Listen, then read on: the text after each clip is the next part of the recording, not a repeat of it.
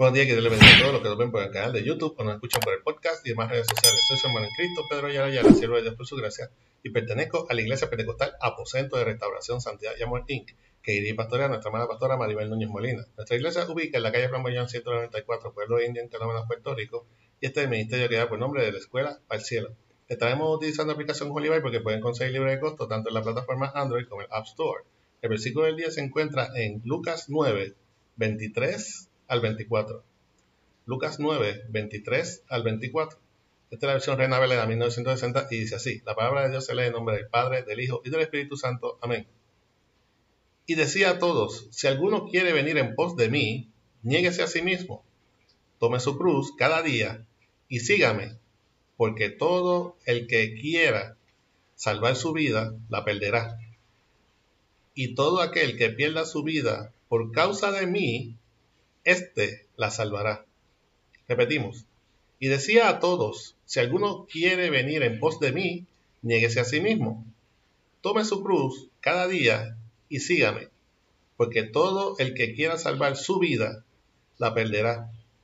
Y todo el que pierda su vida por causa de mí, éste la salvará. Que el Señor continúe bendiciendo su ya bendita palabra. Jesús anuncia su muerte. Era necesario que Jesús el Hijo de Dios predijera su muerte.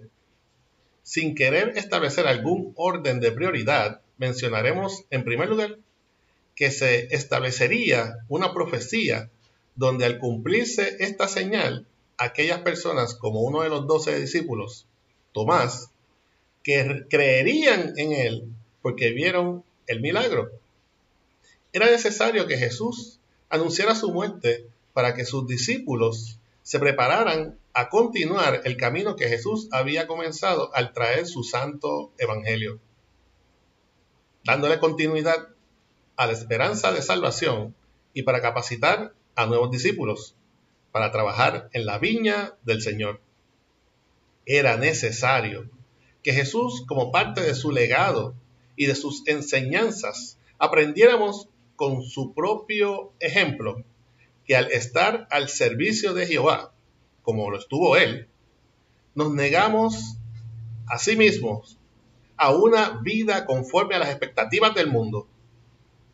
Tomamos nuestras aflicciones o nuestra cruz sabiendo que, que en Cristo esa carga se hace más liviana porque Jehová siempre estará con nosotros para ayudarnos.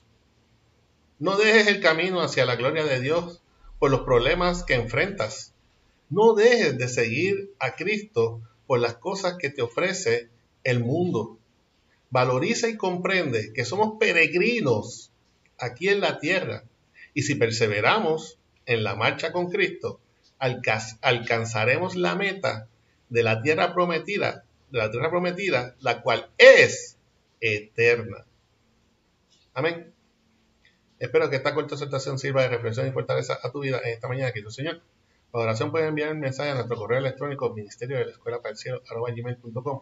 También pueden conseguirnos en YouTube, escuchando por el podcast, en Facebook. Recuerda darnos like y share para apoyar este ministerio. Si no lo has hecho, suscríbete a este canal, donde el lunes avientaremos lo que por gracia hemos recibido. Este fue su hermano Cristo, Pedro Ayala Ayala, siervo Dios por su gracia. Y nos veremos en la próxima ocasión aquí, si Cristo no nos ha venido acá como iglesia aún que nuestras alabanzas y nuestras oraciones al Creador lleguen de la escuela al cielo. Que el Señor te bendiga.